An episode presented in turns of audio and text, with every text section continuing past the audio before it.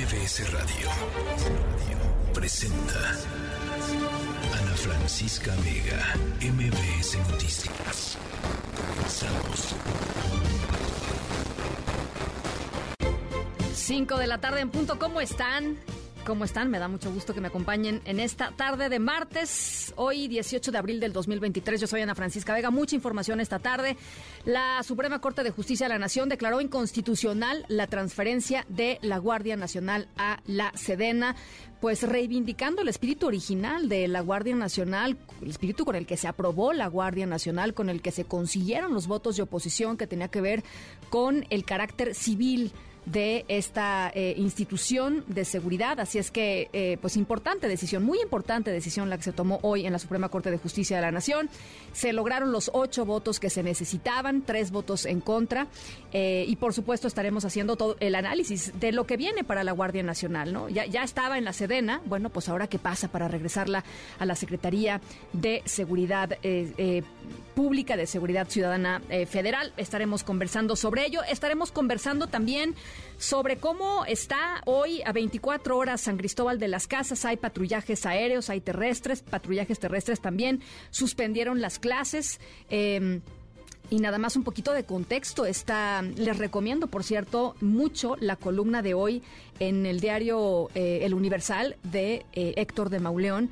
Eh, que tiene que ver justamente con lo que sucedió en San Cristóbal de las Casas y el contexto en el cual se da, el titula su columna El cártel Chamula y una explicación pues muy puntual de, de cómo está San Cristóbal de las Casas y cómo está Chiapas en general y cuáles son los grupos de crimen organizado que están operando en la región. La ciudad de San Cristóbal, eh, bajo el dominio criminal desde hace ya eh, algunos años de la banda local conocida como los Motonetos. Y la disputa de hoy, la disputa de hace algunos meses, es por el control del mercado norte, en donde cerca de 300 personas, 300 locatarios, están obligados a pagar cuotas de extorsión para que los dejen trabajar. Y mientras tanto, pues ¿dónde están las órdenes de aprehensión? ¿Dónde están las investigaciones de la Fiscalía? Eh, por cierto, por supuesto, los buscamos. Y por cierto, por supuesto, pues no quieren salir a hablar porque pues no hay ni qué decir, ¿no? No hay ni qué decir. Estaremos eh, platicando eh, sobre ello, también sobre el reportaje que publica hoy el New York Times en donde se confirma el espionaje militar en esta administración, es decir, en la administración del presidente López Obrador en contra de defensores de los derechos humanos. Y el mismo día que sale publicado este reportaje del New York Times, el presidente eh, López Obrador dice que eh, el Pentágono está espiando a su propio gobierno. En fin, eh, cosas que pues que eh, fueron reveladas eh, eh, esta mañana en la conferencia mañanera y que el presidente López Obrador simple y sencillamente no respondió más que con esta acusación de que el Pentágono espía a México, ni una sola referencia tampoco a los viajes del general, ¿no? Este reportaje del que platicamos ayer em, largo y tendido con su coautor Ignacio Rodríguez Reina y bueno, pues así están las cosas en la agenda pública del país. Una buena noticia y vamos a estar conversando con la chef. Em, Elena Reigadas porque ha ganado em, esta extraordinaria chef mexicana, ha ganado eh, la mejor chef femenina 2023 por esta lista muy prestigiosa, los 50 mejores o de 50 best. Elena Reigadas, la chef del restaurante Rosetta. Eh, maravillosa creación eh, el Rosetta y por supuesto maravillosa visión de lo que significa la comida y de lo que significan los ingredientes mexicanos en la comida eh, moderna y nueva. Así es que vamos a estar conversando con ella. Mucha información esta tarde. Por supuesto, también mi querido Ricardo Zamora. Eh, pero por lo pronto, saludo a Ciudad del Carmen, a Reynosa, Torreón, a Felipe Carrillo Puerto, Extapas y Guatanejo y también a toda la gente que desde el Valle de México se conecta con nosotros a través del 102.5. Los invito a que platiquemos también en redes sociales, Twitter, arroba Ana F. Vega, Instagram y Facebook, Ana Francisca Vega Oficial. Les dejo nuestro número de WhatsApp 55 43 77 1025 y recuerden, siempre nos pueden escuchar y ver a través de nuestra página web mbcnoticias.com. Arrancamos. MBS Noticias informa. Bueno, sigue la tensión en San Cristóbal de las Casas, en donde ayer reportábamos aquí durante el programa el asesinato de tres personas, la muerte de tres personas y bloqueos en varios puntos por parte de grupos armados. Hoy las clases eh, fueron suspendidas y frente a esta ola de violencia, la Embajada de los Estados Unidos en México emitió una alerta de viaje para los ciudadanos eh, estadounidenses en donde se les eh, Em, pues se les advierte que pues la ciudad está em, en un momento importante de descontrol y les piden evitar la zona. Nada más decir, San Cristóbal de las Casas es la segunda ciudad turística con mayor eh, narcomenudeo después de Cancún. Así las cosas allá en San Cristóbal. Lisette Coello, te saludo por muchísimo gusto. Platícanos. Muy buenas tardes. Como tú eh, todavía no se ha quitado acá en San Cristóbal de las Casas en Chiapas. Y bueno, pues el día de hoy más de mil elementos de los tres órganos de gobierno estuvieron realizando patrullajes preventivos y disuasivos por tierra y por aire luego del asesinato de este líder artesano que desató pues una balacera en el municipio la tarde de este lunes. Se fortaleció la seguridad con recorridos en calles, presencia disuasiva y patrullajes preventivos aéreos, a efecto, eh, dicen las autoridades, de inhibir cualquier comisión de delito y garantizar la paz y la tranquilidad de la población. Sin embargo, pues las autoridades educativas tomaron la decisión de suspender las clases para pues evitar poner en riesgo sobre todo a la población estudiantil de la zona norte de San Cristóbal, así nos lo confirmó Rosalde Domínguez Ochoa, quien es secretaria de Educación en Chiapas. Escuchemos. Son las escuelas que están en, como en, la zona esta que se ha señalado, es en esa únicamente. En las demás escuelas las clases están de manera regular. Las calles en la zona norte de San Cristóbal de la Francisca lucen desiertas ante el temor de un nuevo enfrentamiento. El cuerpo del líder de artesanos, Jerónimo N., quien fue baleado en la colonia Nueva Esperanza por dos sujetos que iban a bordo de una motocicleta, fue velado en su domicilio. La Fiscalía General del Estado, pues a través de boletines de prensa, informó que se abrieron dos carpetas de investigación. El primero, eh, por, para, dar al, a los, los responsables eh, del delito de homicidio calificado cometido en agravio del líder de, artesanos. Y la segunda carpeta pues en contra de quien eh, o quienes resulten responsables por el delito de homicidio en agravio de estas dos personas que murieron durante el enfrentamiento la tarde de este eh, lunes. Sin embargo, Ana Francisca te comento que eh, pues hoy el centro de San Cristóbal lució pues vacío, triste porque los comercios decidieron algunos cerrar.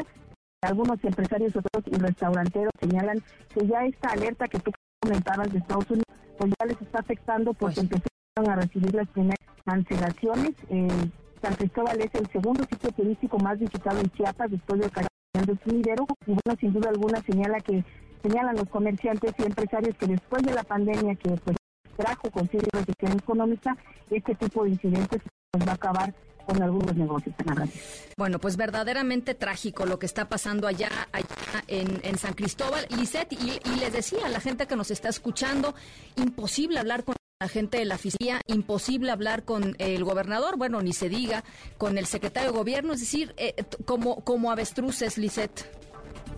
Así es, en la Francisca, lamentablemente pues, la información está yendo muy lento y la población pues, lo que le quiere justamente ahorita es que las autoridades salgan a decir cómo se encuentra.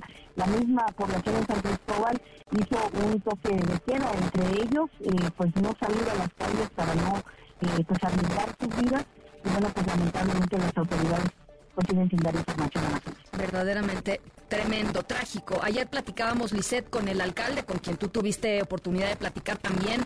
Eh, ayer mismo y, le, y nos decía, bueno, pues es que necesitamos órdenes de aprehensión o sea, necesito que vengan las órdenes de aprehensión, que caigan las investigaciones eh, y, pues y si es el estado de la transparencia y la rendición de cuentas en el estado de Chiapas, Lisette.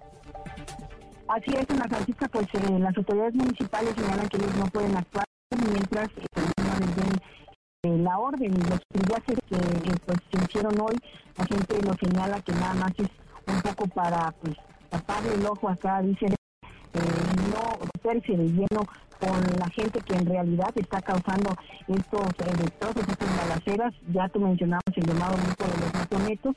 Al parecer este libro artesanal tenía que ver eh, con este grupo, se desató pues este enfrentamiento en la zona norte que ya es conocida no solamente por estos estas balaceras que se registran, sino como lo mencionabas tú, por este narcomenudeo que ya desde hace mucho tiempo, pero que se ha presentado en los últimos años.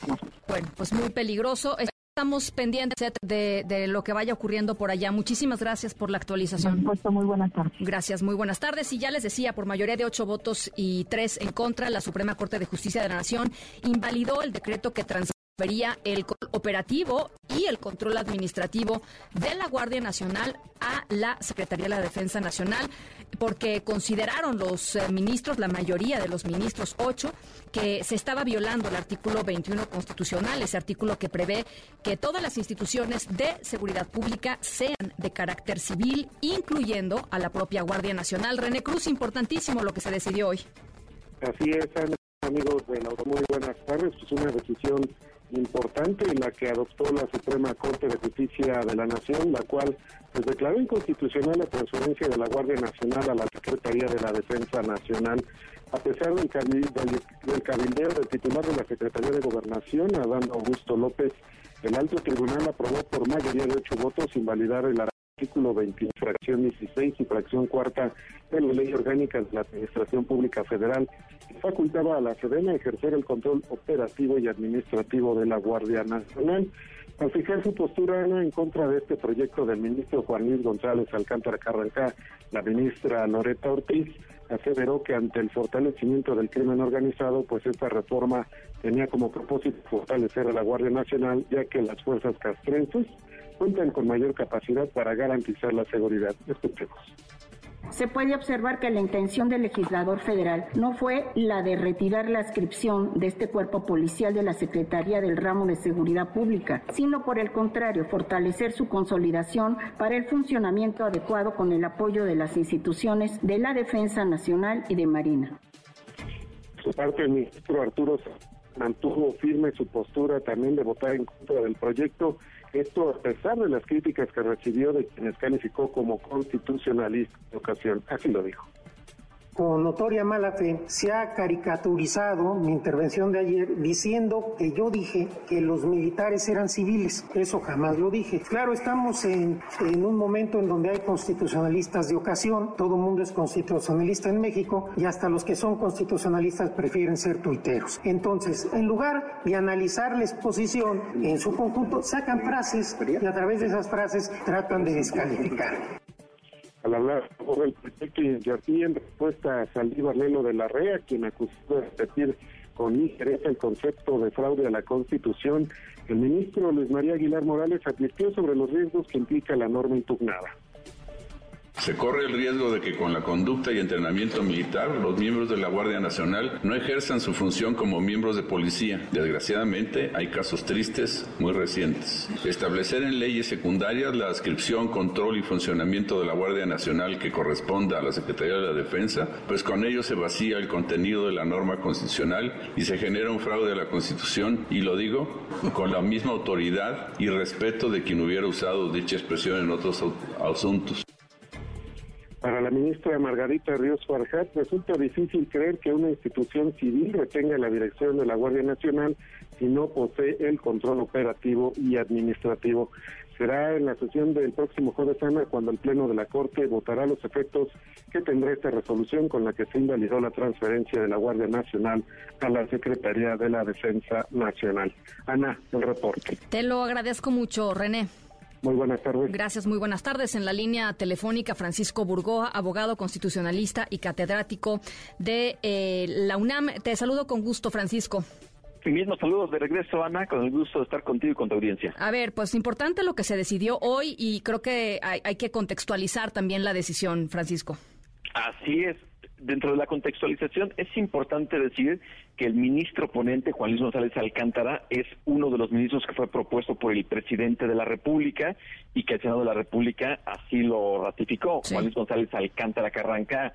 Este proyecto que él presenta es un proyecto que desde el punto de vista jurídico está muy bien elaborado argumentativamente para defender la Constitución porque es inadmisible que si la Constitución en su artículo 21 prevé que la Guardia Nacional se va a encontrar adscrita a la Secretaría de Seguridad y Protección Ciudadana, una ley inferior a la Constitución no puede establecer lo contrario, como lo es la transferencia a la Secretaría de la Defensa Nacional. Esta propuesta que él presentó a sus pares ahí en el Pleno de la Suprema Corte, hoy sabemos que se alcanzó el número de votos necesarios para poder declarar su invalidez. Me parece que hoy la Suprema Corte hizo realmente hizo de hizo uso de una independencia, de una autonomía para defender la Constitución, precisamente de cualquier intento, como inclusive se comentó durante la sesión del Pleno de la Corte, de un fraude a la Constitución, porque una ley no puede establecer supuestos más allá de lo que establece la propia Constitución. Y si bien es cierto, se puede discutir el tema de la militarización de la seguridad pública, tiene que llevarse a cabo siempre con apego al respeto al marco constitucional y no solamente incorporarlo en una en leyes secundarias. De ahí que me parece un proyecto muy bien elaborado y que me parece que es un muy buen mensaje que hoy el Pleno de la Suprema Corte le envía al presidente de la República y también a los legisladores de Morena y sus aliados de que cualquier modificación que pretendan hacer a las leyes en general tiene que ser con base en el respeto a la Constitución. Porque hay que decir, Francisco, eh, la, idea original de la Guardia Nacional, o al menos como la planteó la iniciativa que presentó eh, la mayoría de, Morena y sus aliados en el Congreso, eh, fue aprobada porque justamente garantizaba, o, al menos así, digamos, así, fue vendida, si, me permites la expresión, a, la oposición como una Guardia Civil, una Guardia Nacional civil. y ya después eh, cuando fue aprobada la Guardia Nacional, entonces fue que empezaron a cambiar las cosas y la verdadera visión, digamos, eh, de, asumir parte de la Guardia Nacional como si fuera eh, parte de las Fuerzas Armadas, fue que se fue consolidando. Pero originalmente la idea era construir una Guardia Nacional civil, por eso fue aprobada. Si no, no hubiera sido aprobada jamás.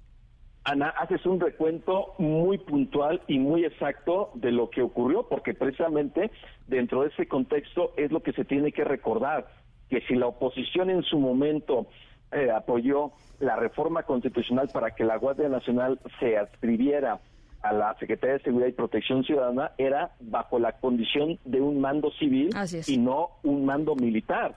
Y resulta que tiempo después ya se pretende llevar a cabo algo diferente a lo que se estuvo discutiendo y aprobando en su momento. Por eso es que los senadores de oposición son los que presentaron esta acción de inconstitucionalidad y los argumentos que ahí se presentaron y lo que los ocho ministros y ministras que votaron a favor de esta inconstitucionalidad, en mi opinión, fue totalmente correcto y es importante resaltar este papel de la Suprema Corte y más en este presente. Ahora, eh, ¿qué, va a pasar con la Guardia Nacional? Mucha gente, y, y entiendo con, con justa eh, con justa preocupación, eh, eh, preocupada en el sentido de decir qué tal que esto significa que la Guardia Nacional dejar de estar circulando, digamos, por las calles del país. Hay gente que confía en la Guardia Nacional y en lo que puedan hacer en materia de seguridad pública, pero no es el caso. La Guardia Nacional seguirá, este, digamos, en, labores de seguridad pública, pero bajo la adscripción de la Secretaría de Seguridad Ciudadana. el, el, asunto es que sí van a haber cosas que van a cambiar. En lo, en lo inmediato, ¿qué será eso que cambiará? Que el control operativo ya no lo va a tener a cargo la Sedena, va a quedar en la responsabilidad de la Secretaría de Seguridad y Protección Ciudadana, en donde la secretaria Rosa Isela pues debe de asumir una gran responsabilidad a, eh, digo, a través de el comandante de la Guardia Nacional, porque la Guardia Nacional va a seguir operando, va a seguir funcionando en todo el país. El único tema es que no va a tener un control militar y se debe de garantizar un control de, eh, civil. Este, digamos, es el, el cambio sustantivo. No se trata de decir que la Guardia Nacional ya no va a estar en funciones en el país, no, va a seguir estando. Simplemente lo que se quiere es que su marco de actuación sea conforme los parámetros de la Constitución y el respeto a la Constitución, lo que también puede implicar en el respeto de los derechos y las libertades de todos nosotros. Bueno, vienen eh, discusiones y debates también importantísimos en temas de militarización en la próxima semana y media en la Corte, ¿no? Este, sí, continuando con estos temas que muchos han sido rezagados, esperemos que durante ya esta presidencia de la misma Norma Piña se puedan agilizar precisamente con el propósito de que se estén resolviendo y también esperando que en su caso las, las votaciones pues puedan ser similares, sobre todo con base en este respeto y defensa de la Constitución. Bueno, pues un día un día importante, Francisco, para para la Constitución, para el respeto a los derechos humanos, en fin, para el respeto a las a las a, los, a las normas básicas de funcionamiento constitucional de nuestro país. Te agradezco muchísimo esta lectura que nos has regalado. Al contrario, Francisca, muy buenas tardes. Te saludo con gusto y también a tu audiencia. Francisco Burgua, abogado constitucionalista y catedrático de la Facultad de Derecho de la UNAM. La 5 con 20. MBS Noticias informa.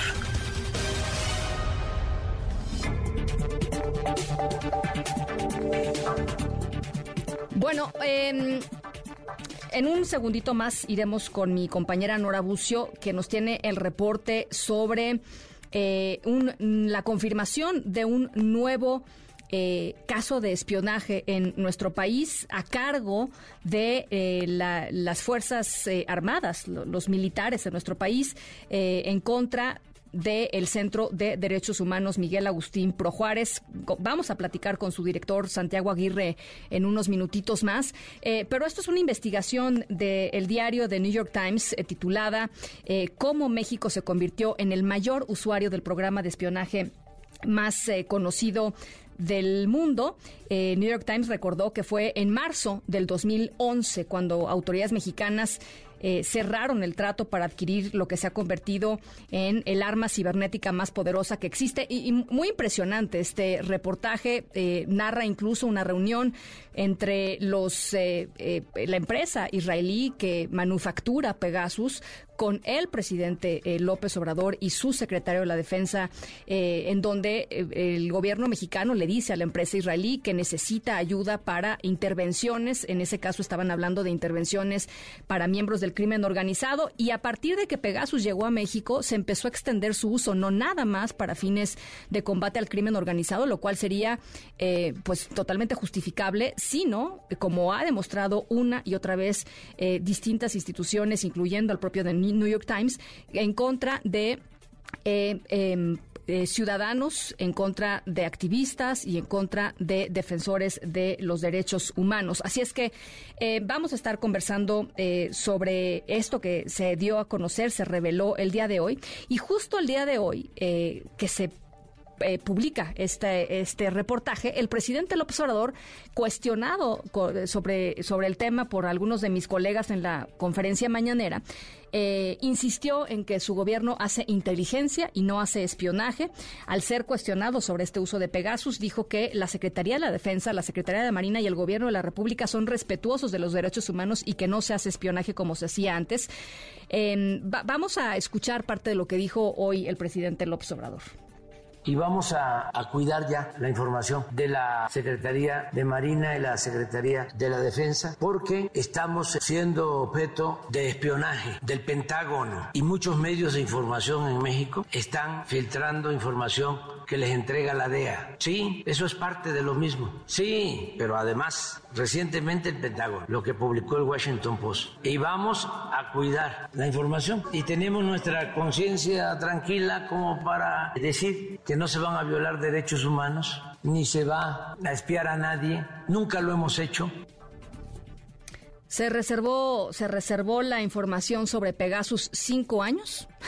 Esa es la transparencia de la que habla el presidente López Obrador. No se ha revelado el número de escuchas eh, legales que ha hecho la Secretaría de Defensa Nacional, es decir, la, la, la Sedena quizá podría estar interviniendo el teléfono de alguna persona, en este caso un activista, si es que hay una orden judicial de por medio. Y lo que le preguntaron los periodistas es, pues, ¿cuántas órdenes judiciales de por medio han habido? ¿Cuántos eh, jueces han dicho, pues sí, que, escuchemos sus conversaciones, que infectemos con pedazos sus, eh, sus teléfonos celulares? Eh, a eso sí no pudo contestar. El presidente tampoco habló sobre eh, el reportaje de ayer de los viajes de Luis Crescencio Sandoval, secretario de la Defensa Nacional, y de su familia.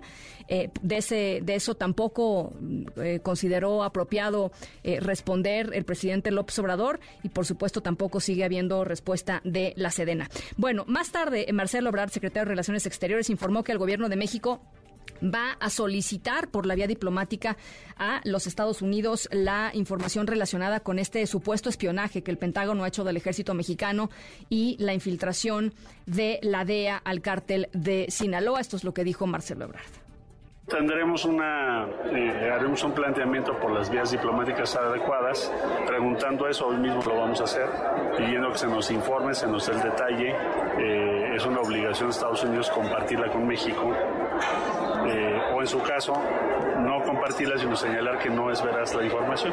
Entonces el día de hoy lo haremos. La Cancillería pediría un informe sobre las, las actividades de las agencias estadounidenses en México a raíz de la infiltración en los... Bueno, de acuerdo a la ley nosotros tenemos un reporte mensual, las diferentes agentes no diplomáticos. Para este caso en particular, pues tendremos que ver el detalle y ya se lo estaré informando para ver cómo funciona el tema, cómo funcionó ese tema. Es lo que dije, lo que dice Marcelo Ebrard. Ahora sí te tenemos en la línea, querida Nora Bucio. ¿Cómo estás? Muy buenas tardes. Nora, ¿me escuchas?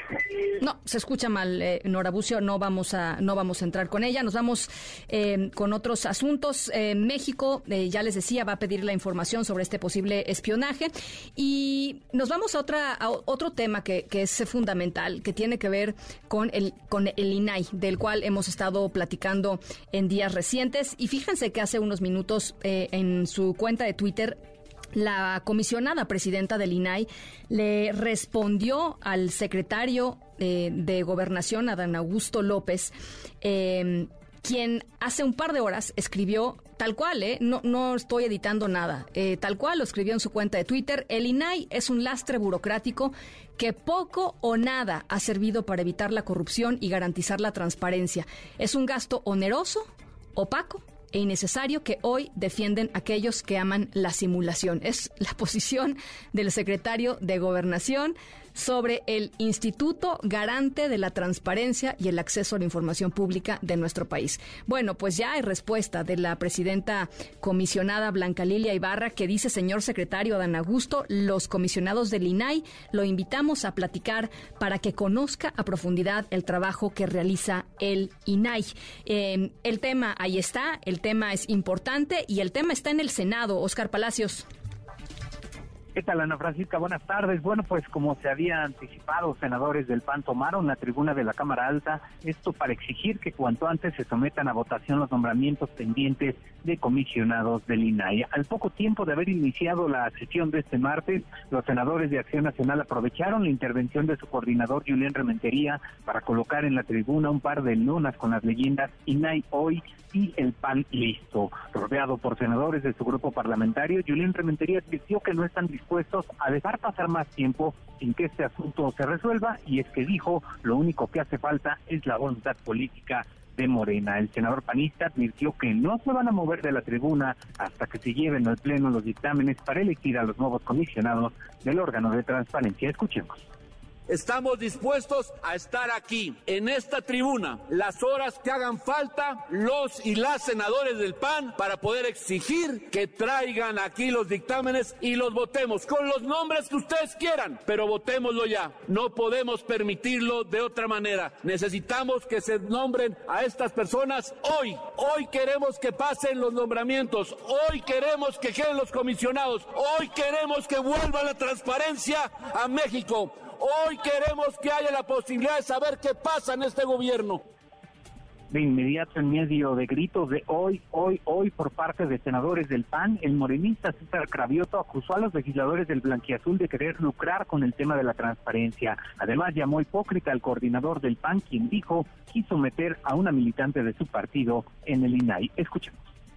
Es un hipócrita. No quiere ni transparencia, ni quieren comisionados del INAI que ayuden a la sociedad. Lo que este señor hipócrita quería era meter a alguien de su partido como comisionada del INAI.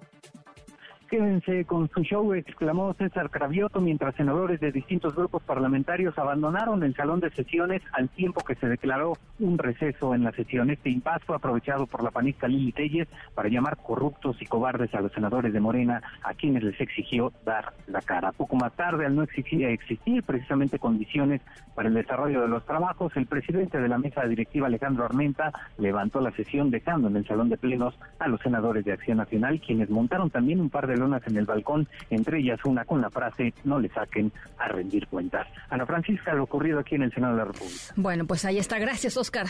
Hasta luego, buenas tardes. Un abrazo, las 5 con 30. Vamos a la pausa. Al regresar vamos a estar conversando con el director del Centro Miguel Agustín Pro eh, Juárez, Santiago Aguirre, sobre el espionaje del que él y otro miembro de su equipo fue objeto, justo lo que estábamos platicando sobre eh, Pegasus y todas las repercusiones que tiene, no solo para el Centro Pro, por supuesto, sino para los miles de activistas y miles de defensores de los derechos humanos. ¿Se imaginan si esto le hacen al Centro Pro?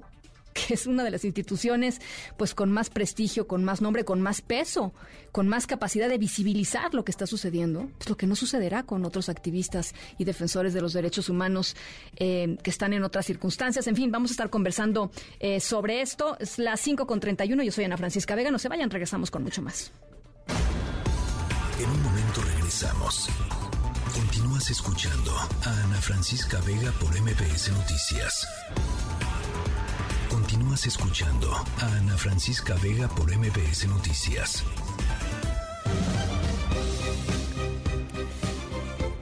En la línea telefónica, Santiago Aguirre, director del Centro de Derechos Humanos Miguel Agustín Pro Juárez. Me da gusto platicar contigo, Santiago. Lástima que sean estas circunstancias. Hola Ana Francisca, buenas tardes, muchas gracias por el espacio. así es, no es una circunstancia muy feliz, eh, sin embargo pensamos que es relevante eh, llamar la atención sobre el uso de tecnologías de este tipo para fines eh, desviados, como lo es vigilar a un organismo civil de derechos humanos. Eh, sabemos desde luego que en el país pasan diariamente cosas infinitamente más graves. nosotros mismos trabajamos con colegas defensores y defensoras de derechos humanos que en las comunidades se enfrentan no el riesgo de que se les sustraigan información digital, sino de que, de que se prive se les prive de la vida. Recientemente tuvimos que denunciar el asesinato de un compañero de Michoacán con el que trabajamos mucho. Eh, Ricardo Lagunes, colega defensor nuestro, está todavía desaparecido, en fin. Pero, pero incluso en ese contexto nos parece que es relevante advertir de cómo el, el ejército viene teniendo cada vez más atribuciones, cada vez más poder y cada vez menos transparencia y menos rendición de cuentas. El, la, respuesta, la reacción del presidente López Obrador, ¿qué te dice, Santiago? Muy lamentable, tristemente a estas alturas del sexenio no sorprende, pero, pero este continuo patrón de anular los mensajes, confundir la información objetiva, atacando a los mensajeros, ha sido muy reiterado a lo largo del sexenio lo que se dijo hoy en la mañana es que el gobierno federal está bajo asedio de distintas agencias internacionales que, que lo espían.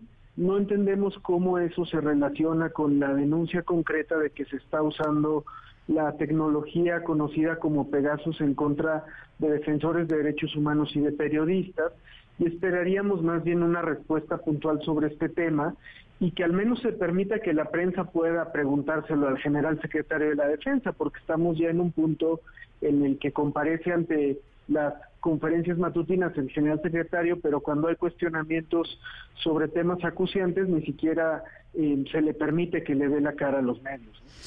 Eh, esta no es la primera vez que el Centro eh, PRO está o ha sido objeto de, estos ataques en 2017, mientras estaban acompañando casos como eh, Ayotzinapa, Atlatlaya, Atenco, también fueron víctimas de, este espionaje. ¿Hay algo que, haya cambiado? Me refiero en términos, pues digamos, de, de, lo que pasó en el 2017 versus lo que, lo que ahora se revela. Pues desde nuestra perspectiva, en este sexenio lo, lo, que sería diferente es que en más de una iniciativa estamos a la mesa con eh, actores eh, gubernamentales tratando de coadyuvar a que eh, se impulsen cambios. Por ejemplo, hacemos parte de un mecanismo de vigilar casos de tortura contra mujeres con la Secretaría de Gobernación y uno pensaría que al estar sentado a la mesa haciendo ese trabajo de, construcción y, de interlocución y de diálogo, pues eh, del, otro lado, del lado del gobierno, tendría que haber buena fe y lo que esto confirma es que hay actores como el ejército que simplemente no tienen una lógica democrática. en la que le reconozcan legitimidad a actores como nosotros que hacemos trabajo eh, civil de defensa de los derechos humanos. Y, y, lo que señalas es muy importante, Ana Francisca, porque nosotros en 2017 denunciamos acudimos a la entonces Procuraduría General de la República, se abrieron carpetas, comparecimos como denunciantes, se pidieron nuestras sábanas telefónicas, en fin.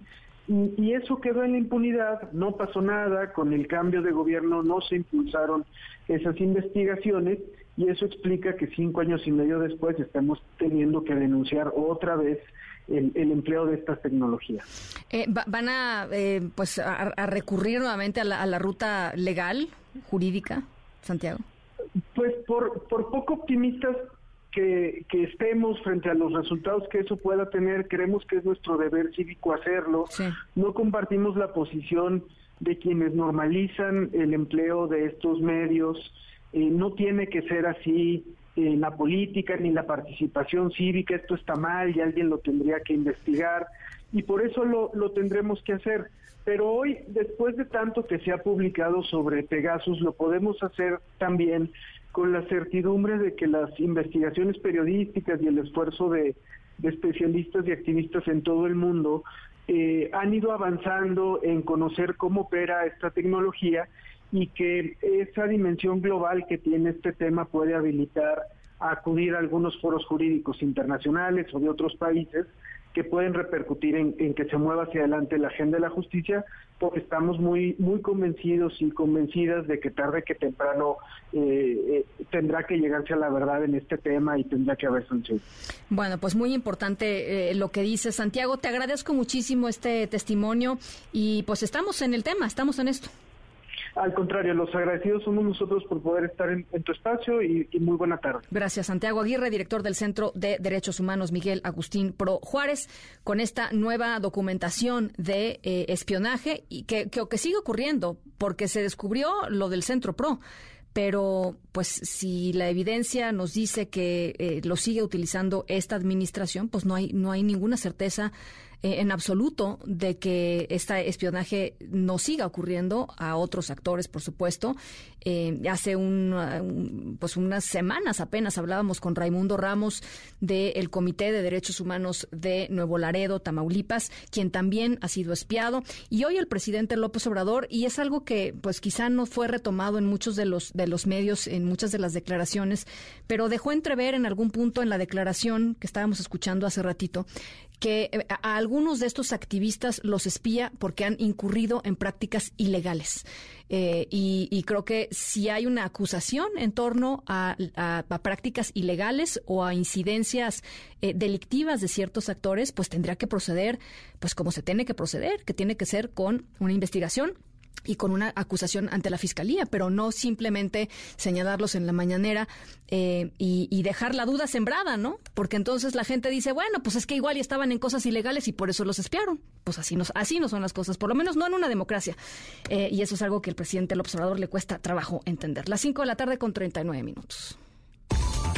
Ana Francisca Vega, NMBS Noticias.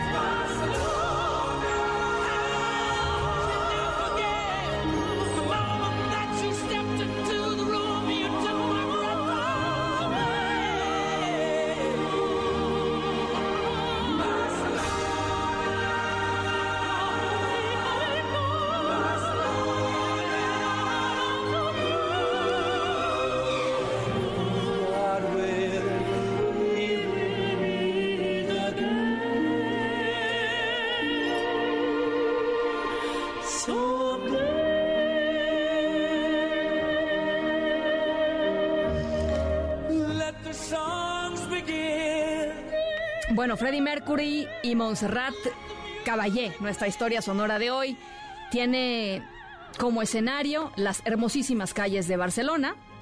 Por eso estamos escuchando el tema del mismo nombre, Barcelona, que fue la canción oficial de las Olimpiadas de Barcelona 92. Seguramente lo recordarán. Em, bueno, una de las ciudades más hermosas del, del planeta. Y pues tiene de todo, ¿no? Barcelona. Tiene buena comida, tiene eh, al mejor equipo de fútbol europeo. Ay, ¿qué tal la cara? No, bueno, sí, sí, español sí, español sí. Bueno, eh, la famosísima Rambla, que es un lugar muy divertido para pasear y para caminar. Y también tiene al Hospital Val d'Hebron, una institución que es eh, hospitalaria, que es de las más prestigiosas e importantes en España. este hospital es además un lugar de avances extraordinarios en el campo de la medicina pulmonar y de eso vamos a platicar hoy en nuestra historia sonora porque ajijo lo que hicieron eh, estos cuates, eh, los médicos, los científicos en el Hospital Val de Hebrón, allá en Barcelona. Al ratito les platico. Las 5 con 41, vamos a la pausa. Regresamos con mucha más información. Estamos aquí en MBS Noticias. Yo soy Ana Francisca Vega. No se vayan, volvemos con más.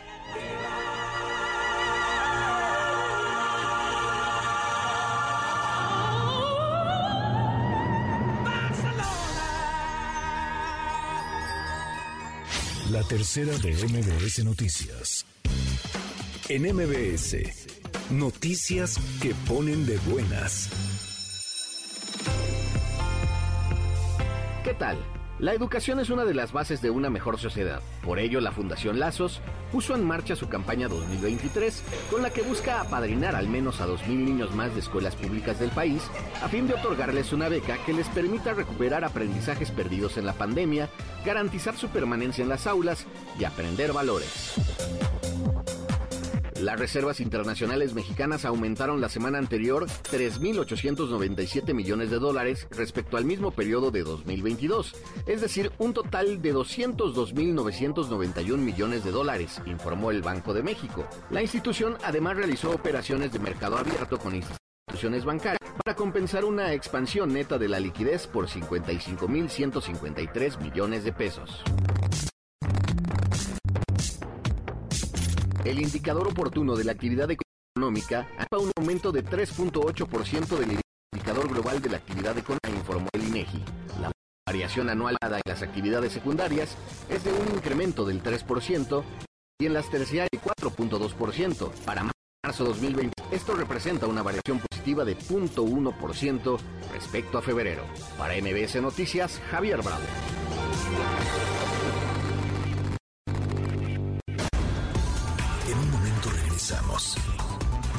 Continúas escuchando a Ana Francisca Vega por MPS Noticias. Continúas escuchando a Ana Francisca Vega por MPS Noticias. Luis Miguel González.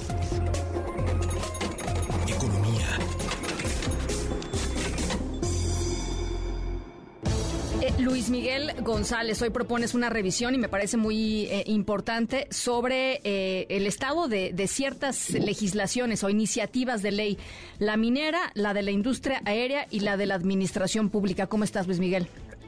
Ana Francisca Vega, muy bien, tú? Bien. creo que mucha gente que trata de informarse, por un momento, literalmente, se le ha ido muy rápido la película con estas reformas eh, primerísimo, que no cunde el pánico, todavía no son aprobadas. eh, número dos, es muy relevante porque cada una de estas reformas realmente son reformas de gran calado. Eh, creo que mucha gente que, que le gusta observar, digamos, leer noticias, ha aprendido o hemos aprendido juntos del proceso legislativo. Y una cosa que es clara es que hay reformas muy importantes que no necesitan mayoría, mayoría calificada. eh, creo que se ha hablado mucho de la, de la ley de admisión pública, las reformas. Me parece que la frase más, más perfecta, lapidaria, la dice Luis Rubio en un artículo de reforma y dice, es el sueño de todo burócrata. Híjole, ajá. Es esto de podemos literalmente en el momento que sea revertir un permiso, una concesión, apelando a una cosa que suena muy bien, que es el bien público, que es el interés superior por razones de seguridad, pero en la práctica significa puede haber una segunda revisión arbitraria a pesar de que tengamos un contrato. Sí.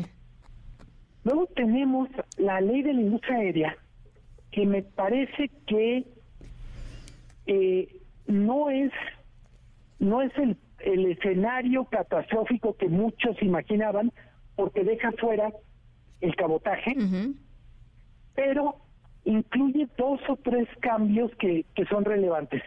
El primero es trata de conciliar a través de la ley la posibilidad de que el ejército tenga aeropuertos y al mismo tiempo opere una línea aérea.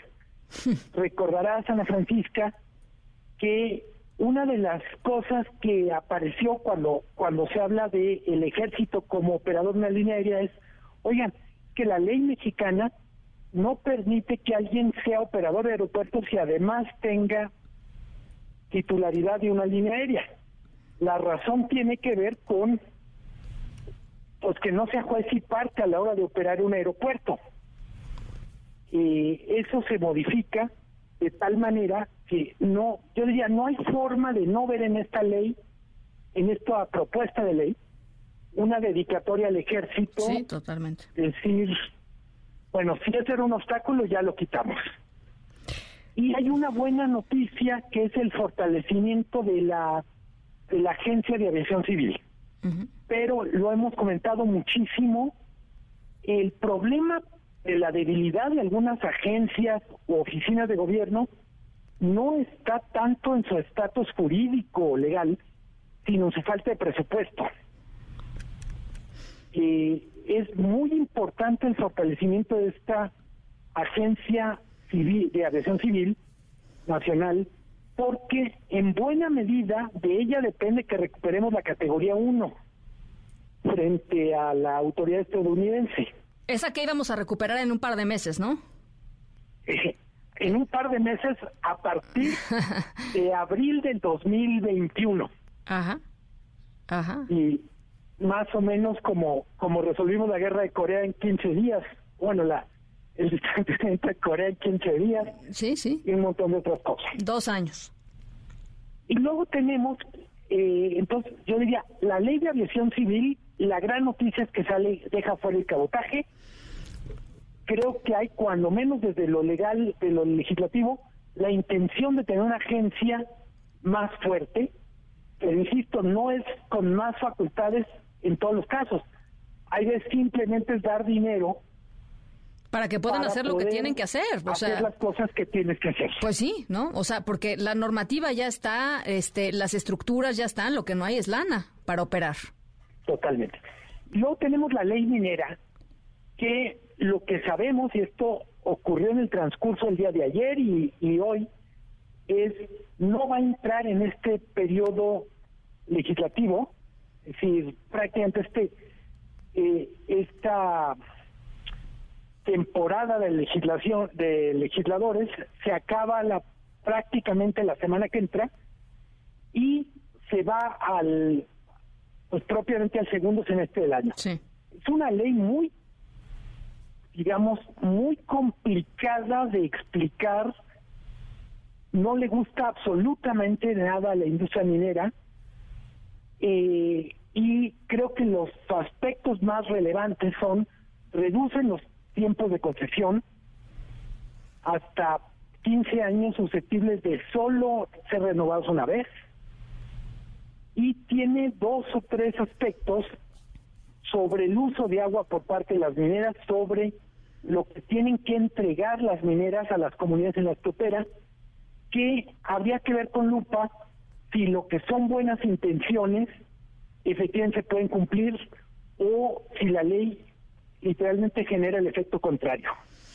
Pues eso, eso que dices es muy importante, Luis Miguel, porque una de yo creo que, yo creo que la, la, el, eh, eh, el factor original de conflicto más grande entre comunidades y empresas mineras es justamente el uso de los recursos. Y hoy por hoy hay varios activistas eh, Em, en defensa de, las comunidades desaparecidos, este, que están en, abierto conflicto, digamos, con estas empresas. No estoy acusando a las empresas de que hayan desaparecido a nadie, simple y sencillamente estoy diciendo que no se ha logrado generar eh, un marco que tenga a todos más o menos eh, contentos y, digamos, tranquilos de que están utilizando inteligentemente los recursos. Eh, totalmente. Para mí, una solución que, que de alguna manera nos permita resolver esto en un plano, vamos a decir, superior, es algo que permita que haya más inversión, que esta inversión a su vez modernice la actividad minera, genere más recursos que a su vez permitan, claro.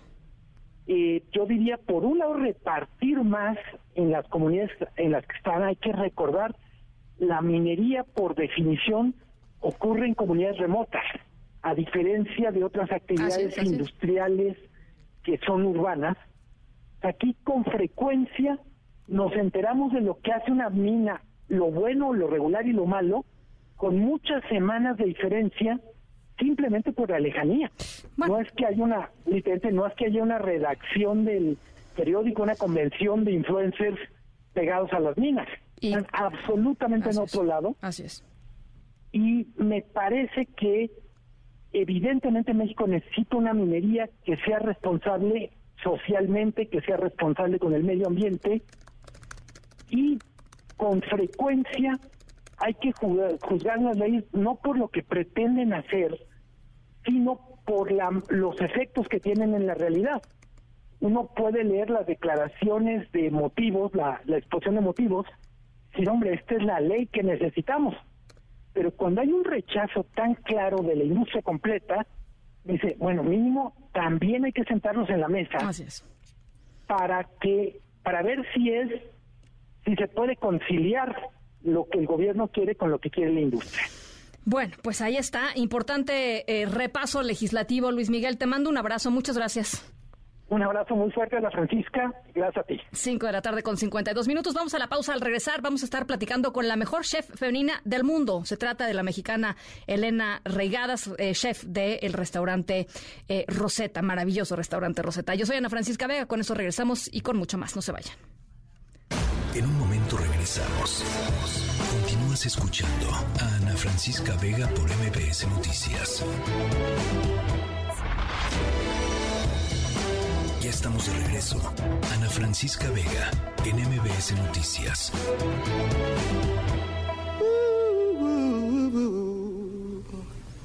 and I'm feeling good.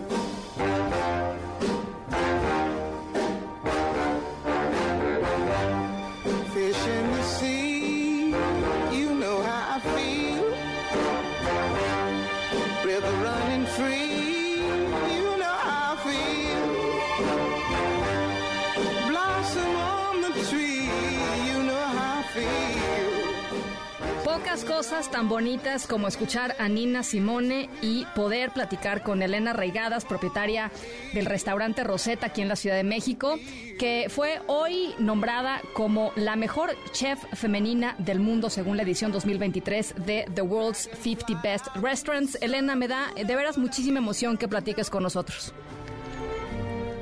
Mucha emoción a mí me da que que nos hayas buscado, Ana Francisca. Te lo agradezco mucho. A ver, eh, ¿cómo recibiste esta noticia, Elena? Pues la recibí con, mucha sorpresa, con mucha emoción, eh, realmente con mucha alegría de poderla compartir con todo mi equipo y pues con todas las personas que, que hacen posible que esto, que esto haya sucedido. Realmente, pues la cocina como como bien sabemos, es un acto colectivo y, bueno, si bien me reconocieron a mí, pues yo no estoy sola. Entonces, este, pues sí, eso, eso ha sido muy lindo, la verdad. Oye, eh, una de las cosas que, que, creo que, bueno, por supuesto reconocida en este, en este mm, eh, particular premio, el The World's 50 Best Restaurants, pero en general eh, tu cocina así ha sido referida en muy distintos eh, ámbitos y espacios alrededor del mundo. Lo, lo, importante que es para ti la incorporar elementos de México, incorporar elementos de, de, la hermosísima biodiversidad que tenemos en nuestro país y lo importante que es para ti que la cocina sea un tema sostenible. ¿Cómo, cómo, ¿Cómo ha sido tejiendo todos estos elementos a lo largo de tu carrera, Elena? Pues realmente ha sido em, con el tiempo, realmente la biodiversidad que, tenemos en este territorio, que pues realmente sí somos muy afortunados de tenerlo, creo que con el tiempo lo he dimensionado, ¿no? Siempre em, desde niña, afortunadamente, mis, mi mamá y mi papá me, mostraron mucho de lo que es México, viajábamos, probábamos, pero con el tiempo y sobre todo como cocinera me he dimensionado realmente lo que tenemos y eso lo aprecio cada día más, porque realmente al tener más biodiversidad, pues tenemos más sabores, pero también más culturas y más, más maneras de, de poder expresar y de entender el territorio tan, tan grande. Sí. Entonces, pues con el tiempo lo he ido conociendo y también lo hemos ido integrando, ¿no? Porque al final lo que queremos hacer nosotros es pues hacer brillar y hacer notar esta biodiversidad que existe a través de los platillos que hacemos acá. Sí. Ahora, eh, eh, eh lo, que es padrísimo de tu cocina, y, lo digo de veras sin, que esto suene a cebollazo, es la verdad, es que cada vez que vas al Rosetta o cada vez que vas a la panadería Rosetta hay una sorpresa, Elena. ¿De dónde te inspiras? O sea, ¿de dónde sale tanta creatividad?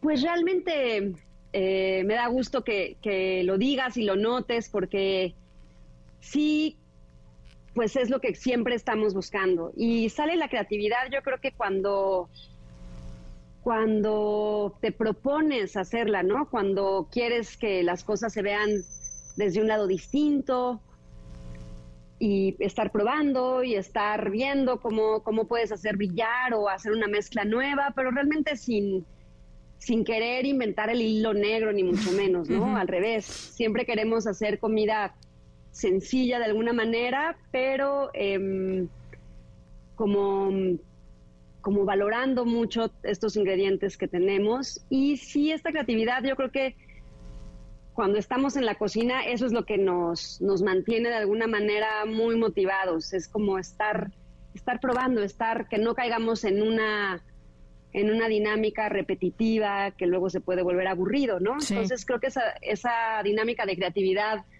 nos da mucho también eh, al equipo y, a, y pues a todos los que estamos acá adentro, ¿no? Porque no solo es en la cocina, también es en las bebidas, también en los postres.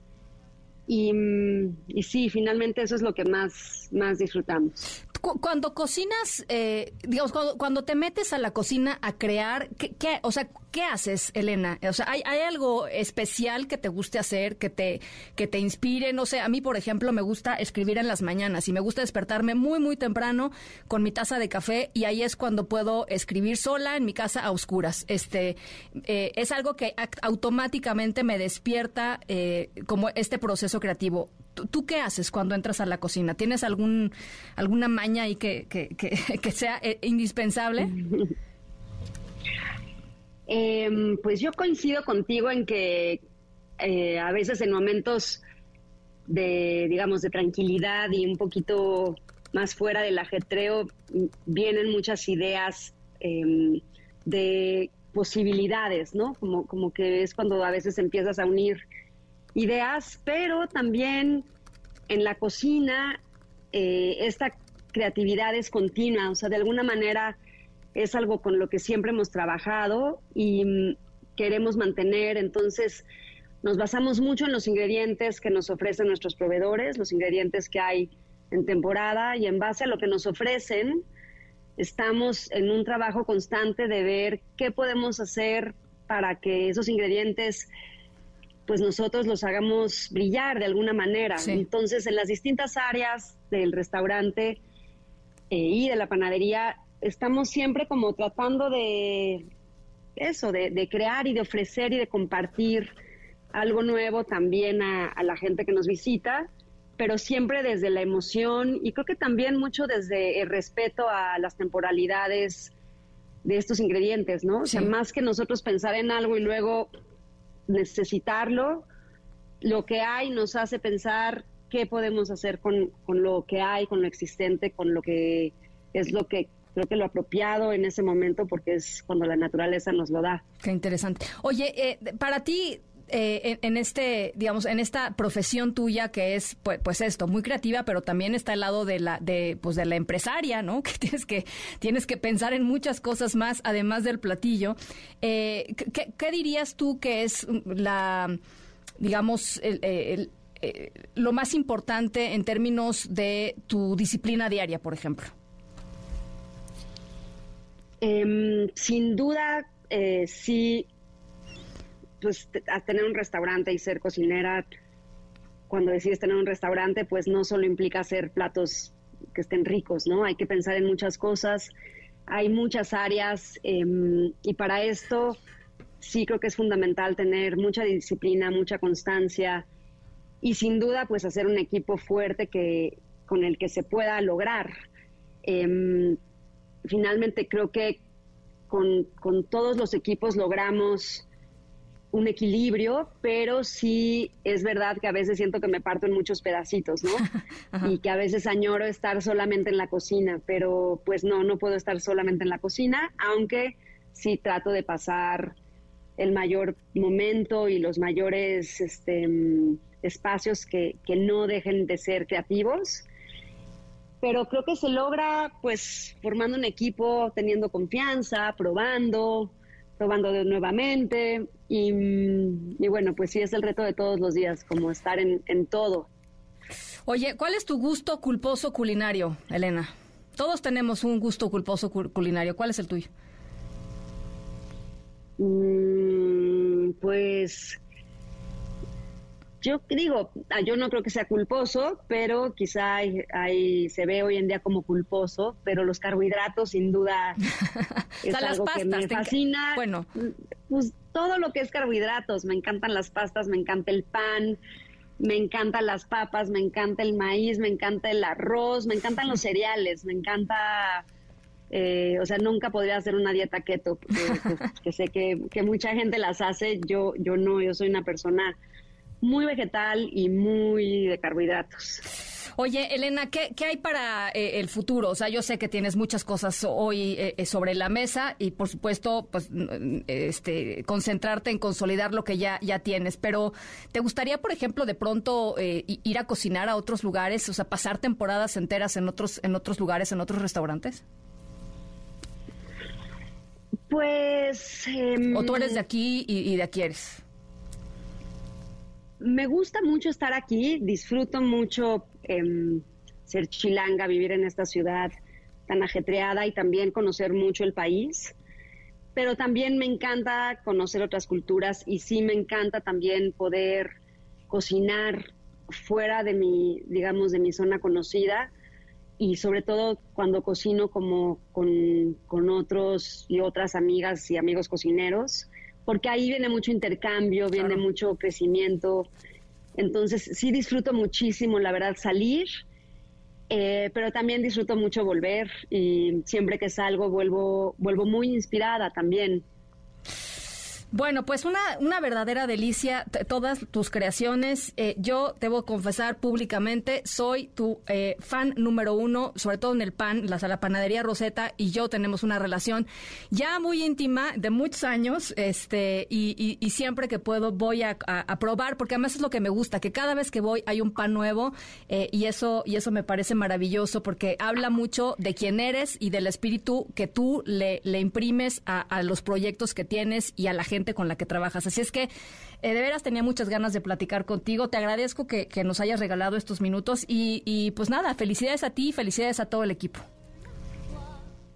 No, al contrario, te agradezco a ti y yo pasaré el recado aquí con, con todo el equipo, que estamos muy felices y que todavía no hemos podido celebrar bien, pero lo haremos muy pronto. Pues celebren muchísimo porque se lo merecen. Muchísimas gracias, Elena. Muchas gracias a ti, muchos saludos a todos por allá. Que sigan, que sigan los éxitos. Elena Reigadas, eh, reconocida como la mejor chef del mundo 2023 por The World's 50 Best Restaurants. Las 6 de la tarde con 8 minutos. Ana Francisca Vega, NMBS Noticias.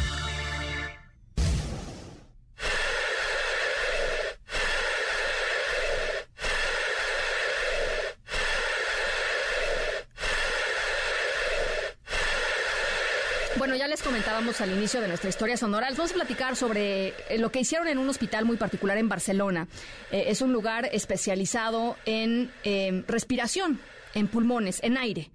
Eh, el hospital Val de Hebrón em, no solo es el hospital que más trasplantes de pulmón hace al año, con más de 100, sino que fue un pionero también a nivel eh, eh, europeo en estos tipos de procedimiento en los años 90.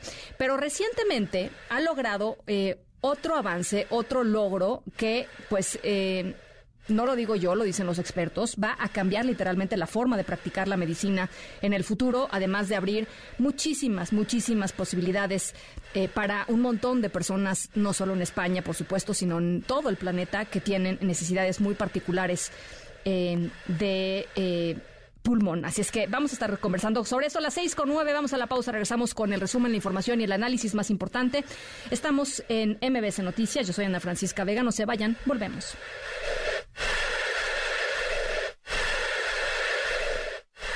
En un momento regresamos. Continúas escuchando a Ana Francisca Vega por MBS Noticias.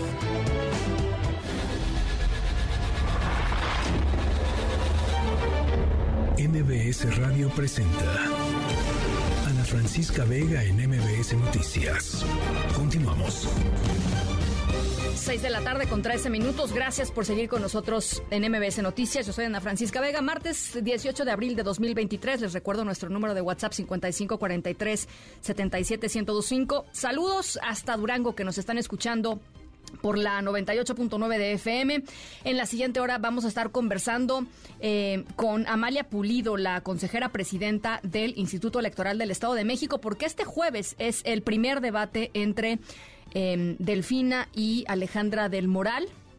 Eh, las dos candidatas a gobernadoras eh, para el Estado de México. Va a ser interesante lo que nos tenga que decir Amalia Pulido sobre el debate en sí mismo, pero en general sobre lo que dicen pues muchos observadores de lo que está pasando en el Estado de México, que es una doble elección de Estado. Por un lado, la nomenclatura priista, eh, trabajando por Alejandra del Moral, el Estado de México nunca ha cambiado de partido en el gobierno, y por el otro lado, la nomenclatura morenista del gobierno federal trabajando por eh, Delfina.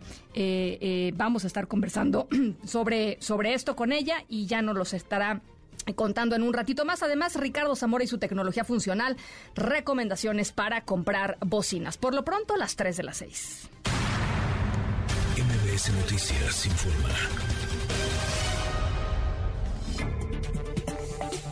Bueno, mañana, miércoles, eh, a las 11 de la mañana, va a haber un simulacro nacional. Eh, va a sonar la alerta sísmica en más de 27 mil altavoces ubicados en casi 14 mil postes de la Ciudad de México. Es el primer mega simulacro del 2023 aquí en la ciudad. Y en la línea telefónica, Miriam Bursúa, secretaria de Gestión Integral de Riesgos y Protección Civil. Me da gusto saludarte, como siempre, eh, secretaria, y eh, platicar sobre la hipótesis sobre la cual se da este simulacro, Miriam. Ok, muy buenas tardes, eh, Ana Francisca. Eh, la verdad es que va a ser muy importante. A ver. Eh, primero, el simulacro es mañana, 19 de abril, a las 11 horas en punto. Y a las 11 horas en punto, eh, el CIDES eh, va a activar la alerta sísmica en los 13.898 postes que opera el C5 en la ciudad y también en la- esta, esta alerta sísmica va a ser escuchada en las televisoras, en las radiodifusoras, en las escuelas públicas y privadas, en los edificios públicos y privados también de la Ciudad de México, todos los cuales tienen instalados receptores. Eso es lo primero. Eh, segundo, decirte que eh, la hipótesis con la cual se va a llevar este este simulacro fue una hipótesis de un sismo de magnitud 7.5 con un epicentro ubicado entre los estados de Puebla y Veracruz a 30 kilómetros del sureste de, al, sureste de Tierra Blanca. Es decir, estamos hablando de eh, un sismo ah, que va a estar a 300 kilómetros de la Ciudad de México, su epicentro, y una profundidad de 82 kilómetros. Sin embargo, lo que sí pensamos que esta hipótesis eh, crea una percepción en el territorio capitalino de un sismo muy fuerte.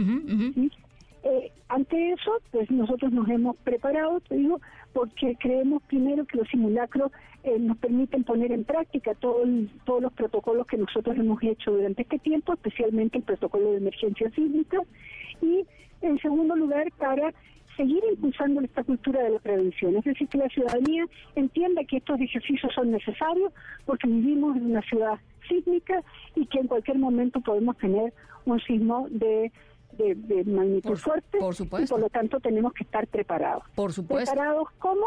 Preparados primero para saber qué es lo que hacemos. Si nosotros deberíamos antes de cualquier cosa de tener listo un plan familiar. Y el plan familiar significa sentarse con la familia y ver qué es lo que pasa con todos los integrantes de la familia en un momento determinado, en qué lugar se pueden encontrar y dónde, en qué teléfono pueden ellos eh, cada uno de ellos decir estoy bien, no hay ningún problema, para que la familia quede tranquila. Pero también pensar en quiénes hemos hecho la mochila de vida, es decir, esa mochila de vida que de la cual hablamos tanto, que es necesario tenerla, ¿ya? Porque allí se guardan las cosas más importantes, es decir, un USB con los papeles más importantes de propiedad, del coche, eh, de, de nacimiento, de matrimonio, etcétera, eh, pero también eh, si acaso tenemos una linterna, si acaso tenemos un silbato, si acaso tenemos agua, en fin, creo que son cosas sobre las cuales en un simulacro como el que vamos a hacer mañana tenemos que reflexionar. hemos dicho en varias ocasiones, el día de hoy y ayer, que este no es un momento de recreación, este es un momento de reflexión. Estamos haciendo bien, lo hemos hecho bien, hemos hecho lo que corresponde como ciudadanos conscientes y a partir de eso pues, tenemos que aprender a que si estamos en un segundo piso tenemos que bajar por la ruta de evacuación al punto de reunión. Si estamos en un tercer piso hacia arriba, nos quedamos ahí hasta el fin de la alerta sísmica y posteriormente bajamos por la ruta de evacuación al punto de reunión. Todo esto sin correr, sin empujar y sin gritar. Es decir, son cosas básicas, eh, eh, Ana, Francisca, pero creemos que tenemos que seguirla repitiendo. No, no, es, es fundamental. A ver, yo, yo, yo hago énfasis en el plan familiar, que la verdad no todo mundo eh, tenemos. Eh, eh, normalmente reaccionamos de la misma manera, pero eso no quiere decir que haya un plan familiar, ¿no?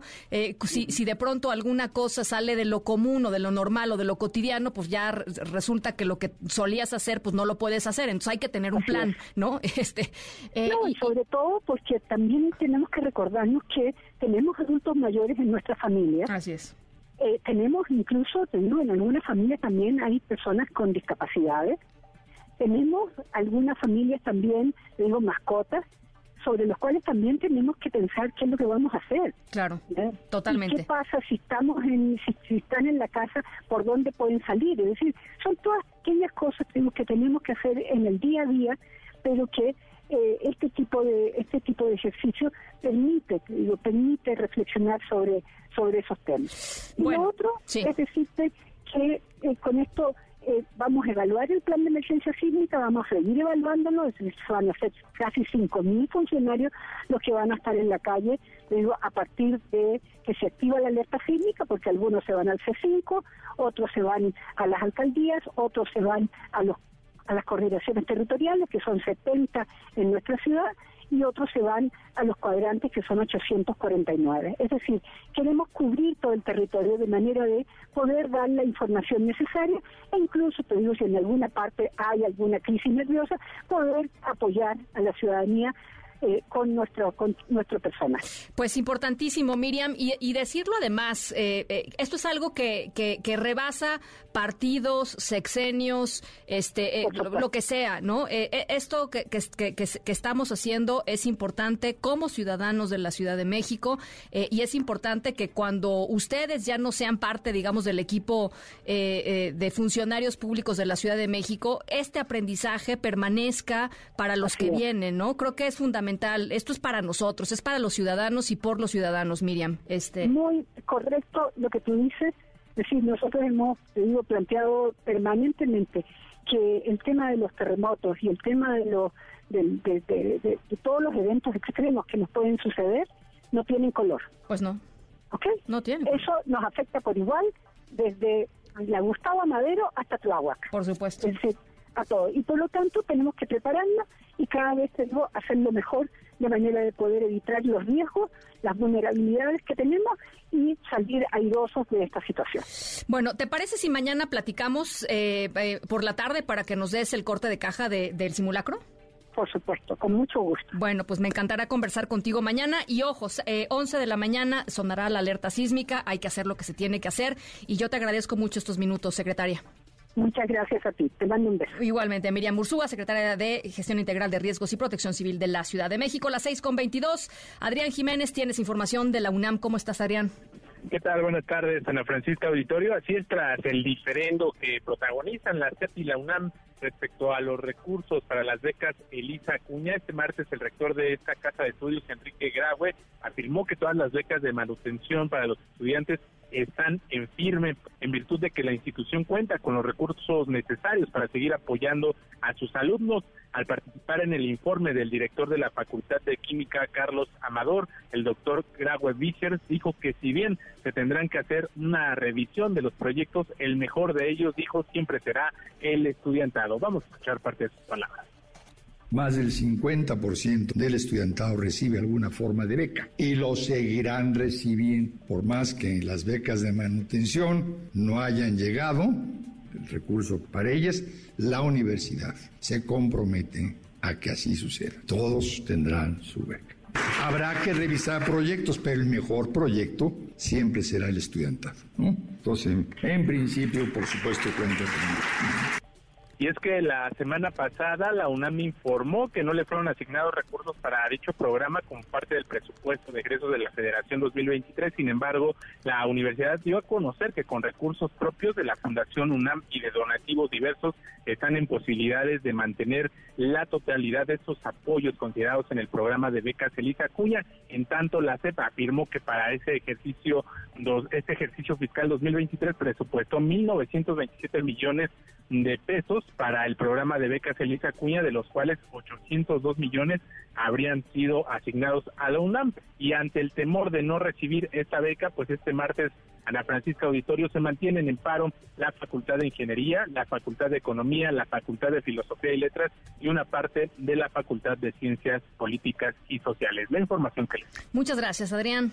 Buenas tardes. Gracias, muy buena tarde. Por cierto, que la UNAM eh, tristemente dio a conocer el fallecimiento de eh, uno de los historiadores más brillantes de nuestro país, un académico eh, verdaderamente importante, crítico, siempre crítico y siempre cerca de las causas sociales, don Pablo González Casanova, rector de la UNAM de 1970-1972. Además de la rectoría de la UNAM, don Pablo González Casanova ocupó otros importantes cargos administrativos, director de la Facultad de Ciencias Políticas y Sociales del Instituto de Investigaciones Sociales de la UNAM. Y como dice la propia UNAM en su comunicado, eh, impulsor de la democracia en México, baluarte del pensamiento crítico y siempre comprometido con las mejores causas sociales. Vamos a escuchar, eh, vamos a recordar tantito eh, la voz de don Pablo González Casanova.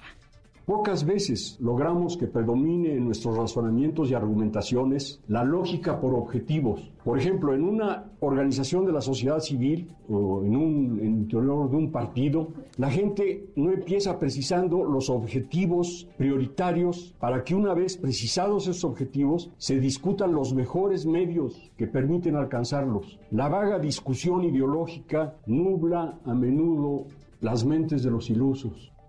101 años, don Pablo González Casanova, defensor de causas como el zapatismo, en su momento uno de los eh, pues más importantes defensores del derecho de los pueblos indígenas mexicanos. En fin, eh, descanse en paz, don Pablo González Casanova. A las 6.26, pausa, regresamos con la conversación de, que hemos tenido con la consejera presidenta del Instituto Electoral del Estado de México, el primer debate que se realizará entre las aspirantes al gobierno del Estado el próximo jueves. Con eso regresamos, estamos en MBC Noticias. Yo soy Ana Francisca Vega. No se vayan, volvemos con más.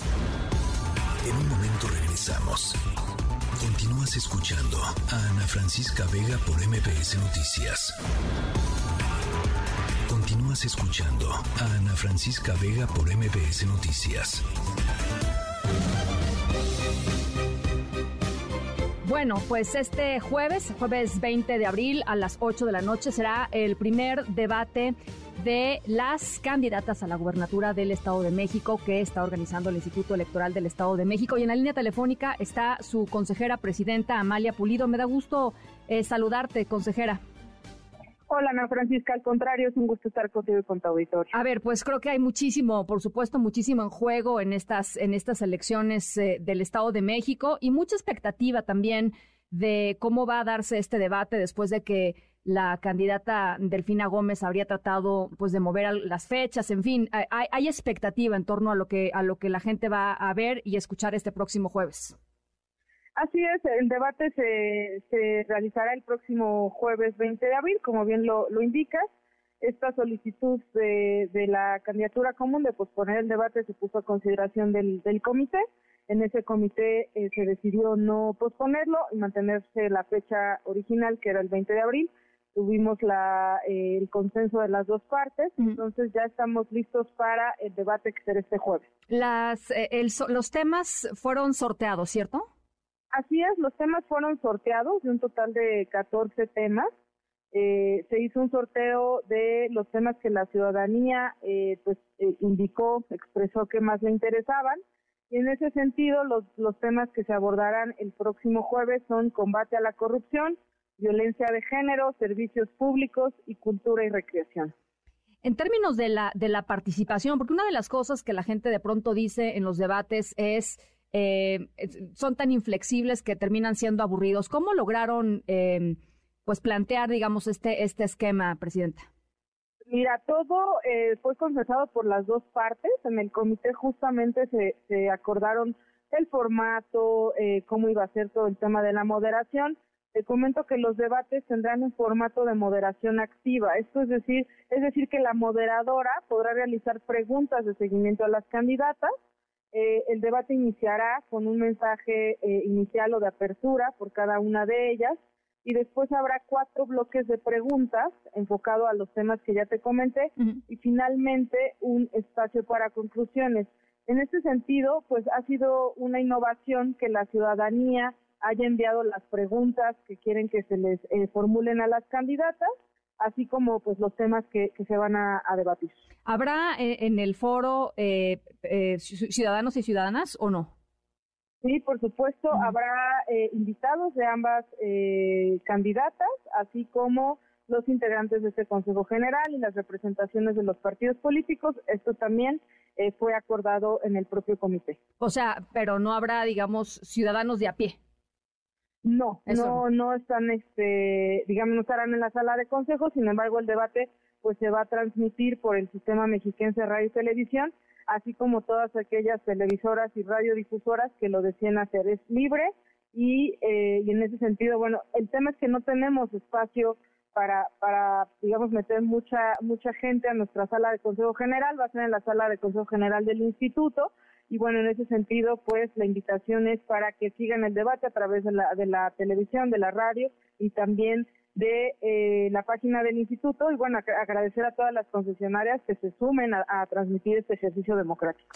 Presidenta, hay eh, pues observadores, digamos, de la política eh, eh, mexiquense que dicen esta es una esta es una elección es una elección doble de estado. Por un lado, de, desde el Estado de México con el aparato eh, priista a favor de la candidata de la de la coalición Alejandra Alejandra del Moral de PRI PAN PRD Eh, y por otro lado, una candidata de Estado eh, sugiriendo que Delfina Gómez está siendo, digamos, ayudada de alguna manera desde la federación em, a, su campaña electoral. ¿Cómo, cómo has tú, digamos, transitado esta pues enorme escrutinio que ha tenido la y, por supuesto, interés público que tiene la, la elección?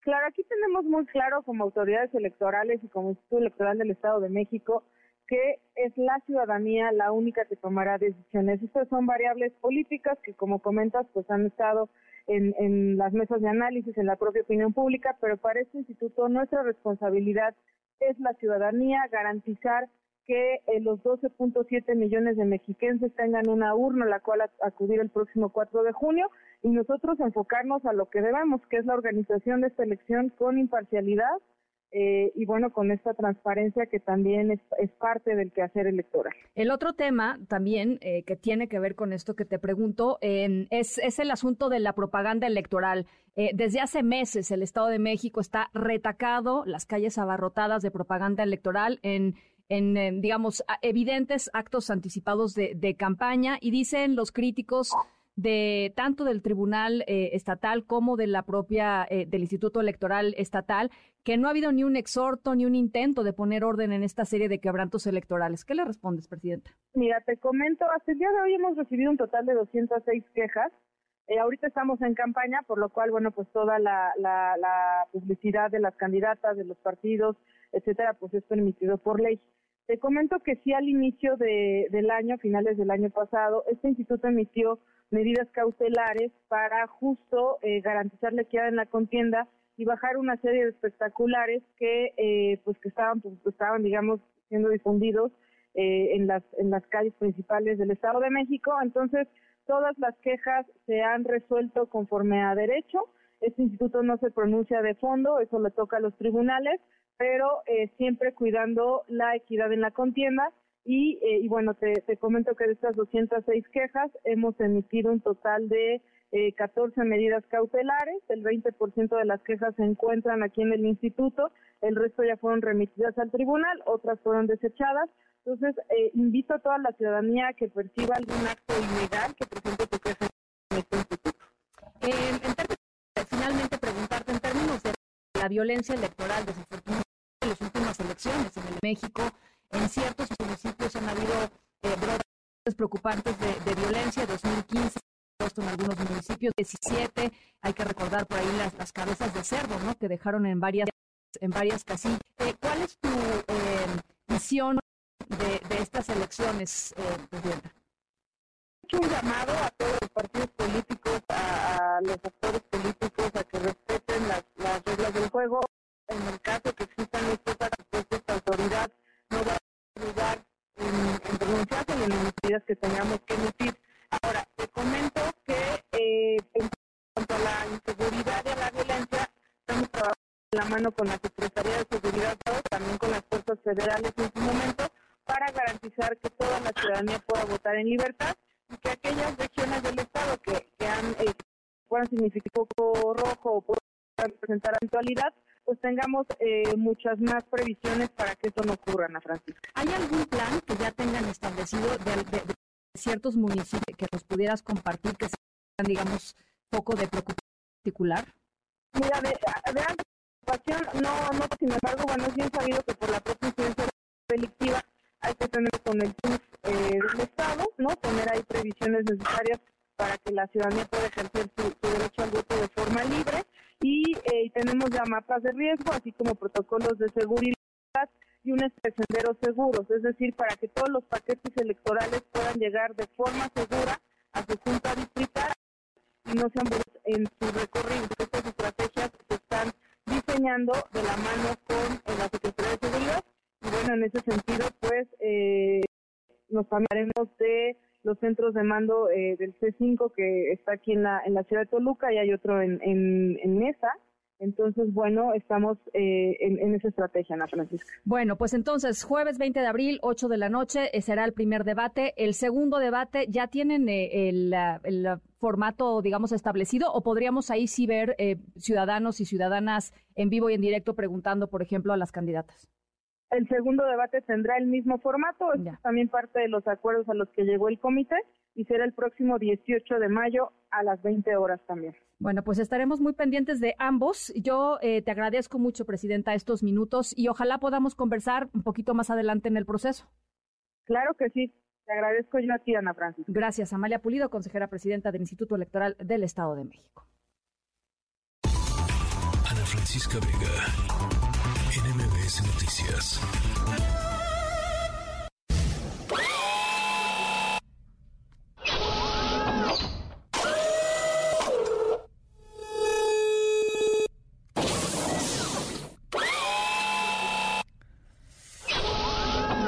Bueno, en los últimos meses hemos estado platicando mucho sobre inteligencias artificiales, de lo que son capaces de hacer ahora, de lo que podrían hacer en el futuro. Sin embargo, la discusión de, todas estas inteligencias ha opacado de alguna manera los avances que ha habido importantísimos también en otros campos, como por ejemplo la robótica. Los robots eh, modernos son capaces de hacer eh, cosas que parecen milagrosas, eh, incluso eh, pues transitar, por ejemplo, eh, en la sangre, probando desde la sangre eh, los compuestos, la hemoglobina, los diferentes compuestos de la sangre, viendo si la persona está sana o no está sana, reparando cosas dentro de los cuerpos en, en, micro, micro robots. y nuestra historia sonora vamos a platicar de un logro histórico que se concretó hace poquito y que hubiera sido de veras imposible de no ser por los avances en la industria de la tecnología robótica. Eh, lo que sucedió es pues casi como de ciencia ficción. Eh, pero pues es la realidad. Vamos a estarles conversando eh, sobre eso y les contaré pues en qué terminó todo esto. A las seis con 39 vamos a la pausa, regresamos con Ricardo Zamora. Hay mucha más información, estamos aquí en MBS Noticias. Yo soy Ana Francisca Vega, no se vayan, volvemos.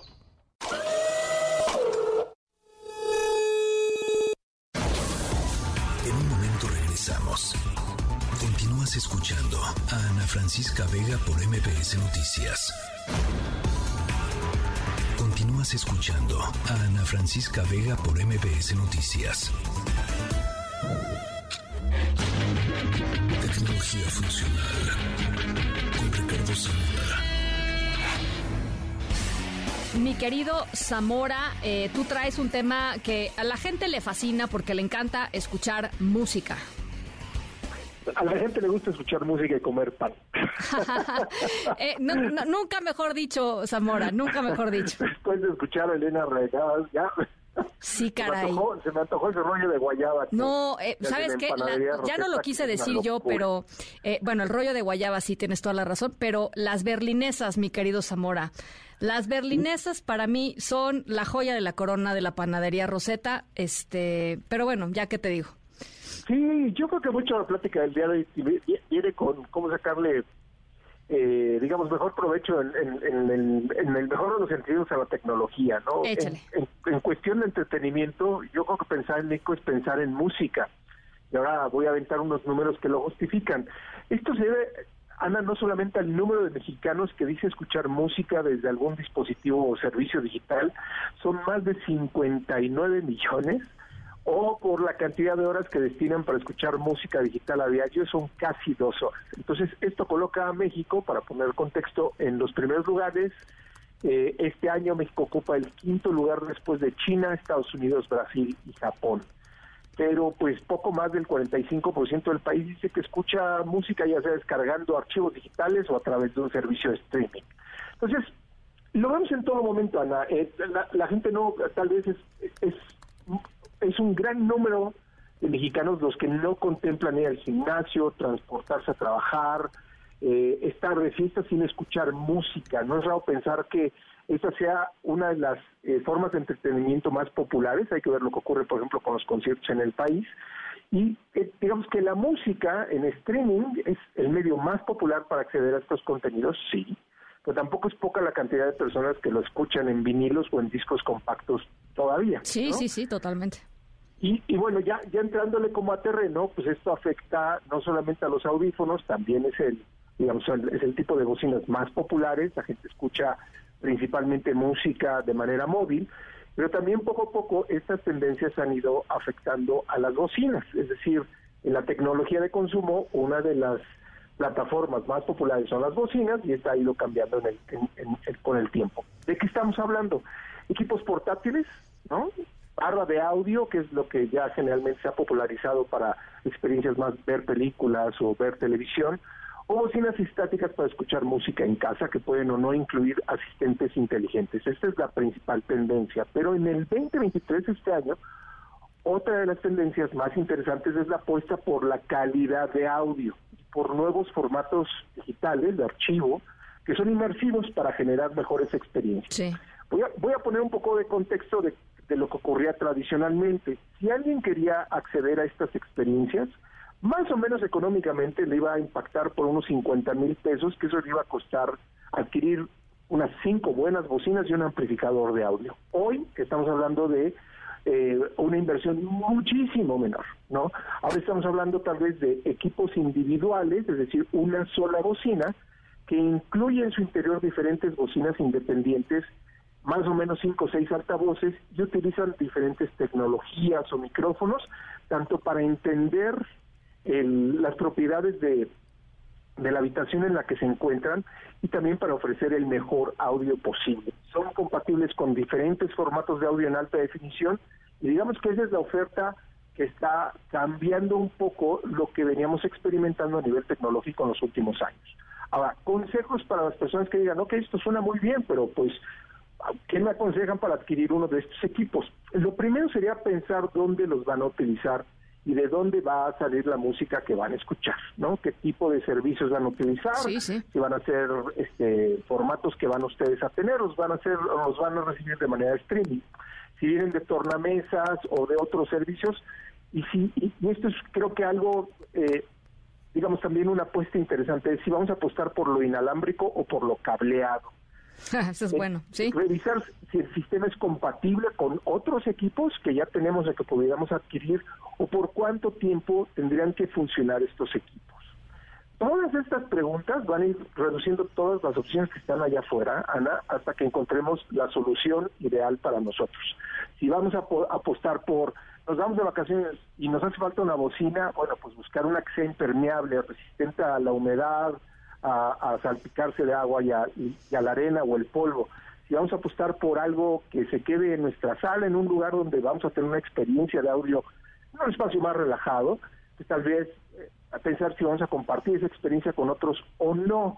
Y a partir de toda esa ecuación que nosotros hagamos, vamos a poder encontrar la opción con las más recientes apuestas tecnológicas para las bocinas. Mira, lo, lo platicábamos ayer con Nadina eh, Chelminsky, mi querido Zamora, y ella nos decía que lo peor que podemos hacer cuando queremos comprar algo, y hablaba de, lavadoras o cosas, digamos, de, de, gadgets así para, para el hogar, pues, pero, pero yo lo aplico también a esto, es, es ir a una tienda simple, sencillamente con una idea general de lo que queremos. Sí creo que hay que hacer nuestra tarea en casa eh, y, y responder algunas de las preguntas que tú planteas aquí, porque si no llegamos a la tienda y nada más nos emociona lo que nos dice el vendedor o la vendedora y ahí andamos comprando cosas que a la hora de la hora, la verdad, ni necesitamos eh, o no nos sirven para lo que queremos y entonces luego tenemos que gastar más. Este, así es que creo que es muy importante las preguntas que tú planteas.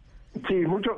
Una estrategia que utilizaban en los 90 y todavía en los 2000 los vendedores de las tiendas departamentales es esperarse a que la eh, pareja, independientemente de, si era un hombre, mujer o, o, como se identificaba la persona que quería adquirir uno de estos equipos, entonces, si llegaba alguien, se esperaban a que se separara la pareja para poder abordarlos y, convencerlos de hacer la inversión. Era una inversión, Ana. Divide y vencerás. Un, límite, un techo de 50 mil pesos, pero en el audio no hay límite. Entonces, eh, la verdad es que es, una de las grandes cosas a reconocer de la tecnología es que estas experiencias donde podemos disfrutar de la música, separando perfectamente cada uno de los instrumentos, perfecta definición de la voz, etc., etc.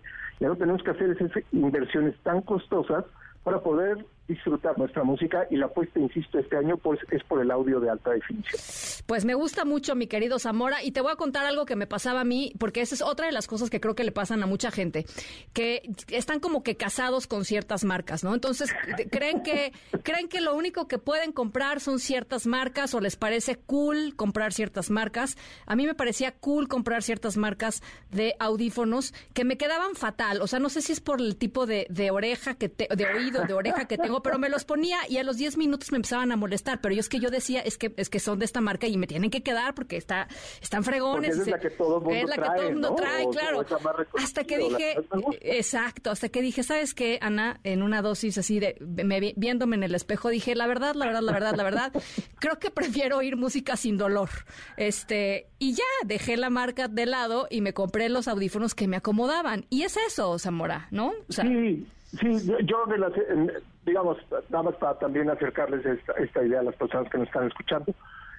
Las personas que trabajan en radio sí o sí tienen que tener unos buenos audífonos. Sí, sí, exacto. O sea, no te puede doler la oreja. Exacto, no te puede doler la oreja. ¿No? La verdad. Exacto, y bueno, pues, ahí, ahí en ese en ese sentido creo que también hasta la inteligencia artificial utilizan los fabricantes hoy día para ajustarlo al, al, al- para que sean estos equipos portátiles más compatibles a las orejas de todas las personas. Exacto. Yo alzo la mano porque sufro muchísimo con eso y hasta hace poco tiempo es que estos eh, audífonos portátiles que se introducen en la oreja me he sentido cómodo, cómodo con ellos y comparto lo que tú dijiste. Me dejé de ir por la marca más popular y empecé a buscar en opciones hasta que encontré la correcta. Bueno, pues ahí está. Todo esto que nos dijo Zamora lo vamos a subir, por supuesto, a la página de MBS Noticias. Ahí están, siempre están las colaboraciones y también a nuestras redes sociales para que lo puedan consultar con calma eh, en algún otro momento si es que vienen en el auto o en el transporte. Gracias, Zamora. Te mando un abrazo muy fuerte. Otro para allá, Ana. Muy, buena, muy buen resto de semana. Igualmente, las 6 de la tarde con 49 minutos. Vamos a la pausa. Regresamos con el final de la historia sonora. En un momento regresamos. Continúas escuchando a Ana Francisca Vega por MBS Noticias. Ya estamos de regreso. Ana Francisca Vega en MBS Noticias. Con sus cuatro brazos, el robot Da Vinci proporciona una mayor precisión quirúrgica. Los controla el cirujano desde el centro de control del equipo, la consola, situada a unos metros de la mesa de operaciones. Desde ella, el cirujano Bueno, estamos escuchando una explicación chiquita del funcionamiento del robot Da Vinci, que es una máquina robótica, por supuesto, diseñada para realizar cirugías súper especializadas. Eh, y ya les decía, nuestra historia sonora de hoy tiene que ver con lo que sucedió en un hospital en Barcelona, en donde se realizó el primer trasplante de pulmón completamente robótico de la historia. Eh, antes eh, se habían realizado trasplantes de pulmón con ayuda de, de máquinas, pero nunca se había llevado la cirugía completa de forma robótica. Los médicos practicaron por meses con pulmones de plástico y después probaron el método en animales como ovejas para finalmente hacer la primer cirugía en un hombre de 65 años, eh, Javier, de, de nombre Javier, que padece fibro- fibrosis quística pulmonar progresiva desde el 2007. Eh, esto no solo es un logro por el hecho de que haya sido un trasplante robótico, por supuesto, sino también porque para realizar la operación, el equipo de cirugía eh, experimentó por primera vez con un estilo de cirugía mucho menos invasivo, porque hizo una incisión muy pequeña eh, a la altura de- del pecho. Eh, y antes de la operación se requería una apertura mucho más agresiva, pero como ahora se hace con, con robóticamente, pues se logró hacer de esta manera. Los doctores señalan que la recuperación de este hombre de 65 años ha sido mejor de sus expectativas más optimistas, así es que el primer trasplante de pulmón completamente robótico en la historia de la humanidad se llevó a cabo en Barcelona. Esa es nuestra historia sonora de hoy y es una buena historia sonora. Y nos vamos a las 6.55 a nombre de todo el equipo de este espacio. Gracias de verdad por acompañarnos en esta tarde. Yo soy Ana Francisca Vega. Los dejo con Pamela Cerdeira. Cuídense mucho, pásenla muy bien y nos escuchamos mañana miércoles 5 de la tarde en punto. MBS Radio presentó Ana Francisca Vega. Información para todos. MBS Noticias.